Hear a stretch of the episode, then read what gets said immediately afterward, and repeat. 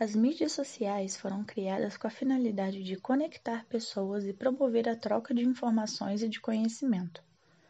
A disseminação de informação de maneira descentralizada e a interação entre pessoas sempre foi o principal objetivo das mídias sociais.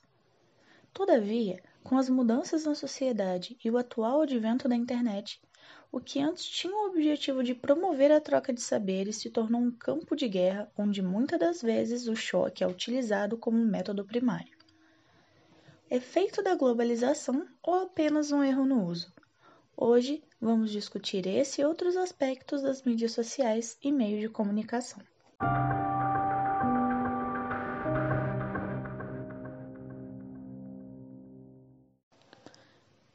Antes de tentarmos entender o funcionamento das mídias sociais, é preciso entender como as mídias tradicionais funcionavam antes da explosão virtual.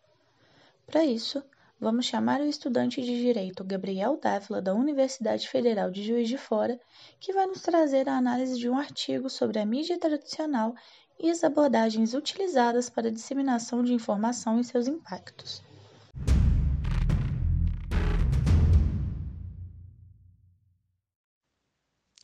Para falar sobre esse tema das mídias sociais, eu vou estar me baseando no artigo Jornalismo Policial Sensacionalista, entre audiência e função social, escrito pela Ana Maíra Pereira, uma ex-aluna da FJF do curso de Comunicação Social. A gente precisa começar falando sobre como que as mídias sociais ganharam destaque, principalmente com o advento da televisão e posteriormente da internet, que democratizou muito o acesso à informação. É, nesse artigo, ela vai citar como que essas mídias foram ganhando cada vez mais importância na sociedade, sendo citados até mesmo como o quarto poder da República, visto que ele funciona fiscalizando os outros poderes e denunciando abusos, ou pelo menos assim deveria ser. Os, as mídias têm sim um histórico de luta no Brasil. É, principalmente na ditadura, nós vimos vários casos de jornalistas sendo presos, jornalistas denunciando vários abusos do, do exército nessa época, e até mesmo ajudando a conquistar direitos sociais para a população. O problema é que, recentemente, a mídia tem perdido um pouco o foco dela em democratizar o conhecimento e tem se transformado um pouco em negócio, onde o lucro é colocado em primeiro lugar. Vemos hoje em dia vários programas que fazem tudo pela audiência desde inventar alienígenas na, em cidades pequenas a mostrar de forma muito detalhada crimes brutais, fazer várias simulações de assassinatos muito cruéis e parece ali que não, não se tem mais a intenção de informar a população.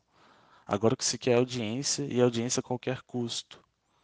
E a gente vê que não é mais uma luta pelo, pelos direitos, uma luta pela informação, uma luta pela democracia em geral. O que se tem agora é uma luta pelo lucro. E isso tem se tornado constante em várias mídias sociais diferentes. Dá para ver que o direito não tem sabido encontrar os recursos certos para regular esse tipo de conduta. E o direito continua deixando que esses programas policiais sensacionalistas continuem indo ao ar. E, e o problema é que eles estão influenciando julgamentos, estão criando sede de vingança na população e a mídia está passando realmente a se tornar o quarto poder da República.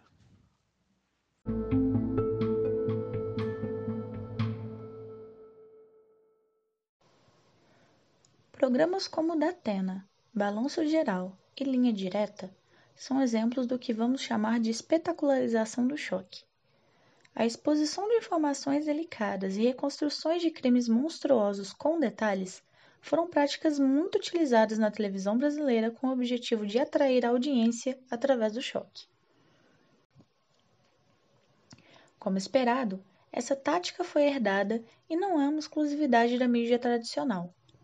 Ao redor da rede, o método conhecido como clickbait, do inglês clique e armadilha, se consiste em títulos e fotos chamativas que não têm nada a ver com a matéria sendo utilizadas como manchete e tem sido usada de maneira mais e mais requintada com o passar do tempo.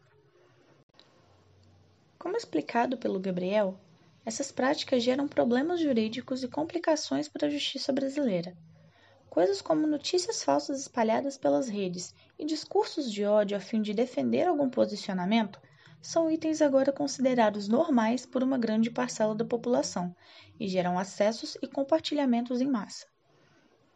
O escândalo dos robôs do Twitter e outras redes sociais nas eleições presidenciais dos Estados Unidos em 2016 e o reflexo dos métodos utilizados para que o ex-presidente Trump levasse o título são exemplos do poder que há no uso dessas mídias. Muitas notícias eram chocantes e acusavam inclusive o presidente anterior, Barack Obama, de criar o Estado Islâmico. No Brasil não foi diferente como se fôssemos um tipo de espelho tardio do que acontece nos Estados Unidos, não demorou para que o atual presidente Jair Bolsonaro também fosse acusado de utilizar o poder das redes para espalhar notícias falsas e simular apoiadores. Informações falsas de mandatos presidenciais anteriores e até mesmo acusações contra a ex-candidata à vice-presidência Manuela Dávila foram amplamente divulgadas. Robô do Bolsonaro. Robô do Bolsonaro. Eu sou o robô do Bolsonaro. Eu sou o robô do Bolsonaro. Eu sou o robô do Bolsonaro. Eu sou o robô do Bolsonaro. Não exclusivo do âmbito político, o choque também é utilizado no compartilhamento de vídeos de acidentes e mortes. Em junho de 2020, numa rede social chamada TikTok, um grupo de adolescentes encontrou uma misteriosa mala numa praia em Seattle, nos Estados Unidos. Dentro da mala estava o corpo do casal Jessica Lewis e Ashton Wenner. O TikTok é uma rede social onde pessoas postam pequenos vídeos de temas diversos, e o vídeo logo se tornou viral. Apesar dos apelos dos familiares à plataforma, o vídeo permanece gerando likes e visualizações ao redor do mundo. Com a finalidade de evitar a disseminação de notícias falsas, perfis como o Pegabot do Twitter foram criados para analisar não somente a veracidade de informações espalhadas pela web, mas também a autenticidade de perfis da rede. O portal de notícias da Globo G1 também criou o quadro É Fato ou Fake, onde notícias que bombam na internet e têm grandes compartilhamentos são analisadas e colocadas à prova. Em relação a vídeos e fotos perturbadoras, muitas redes sociais também atualizaram suas políticas de uso e conteúdo sensível.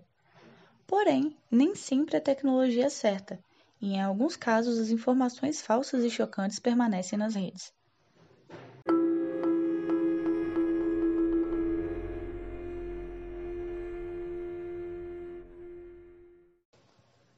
No mundo virtual, tudo é facilmente manipulável e informações contrárias se chocam o tempo todo.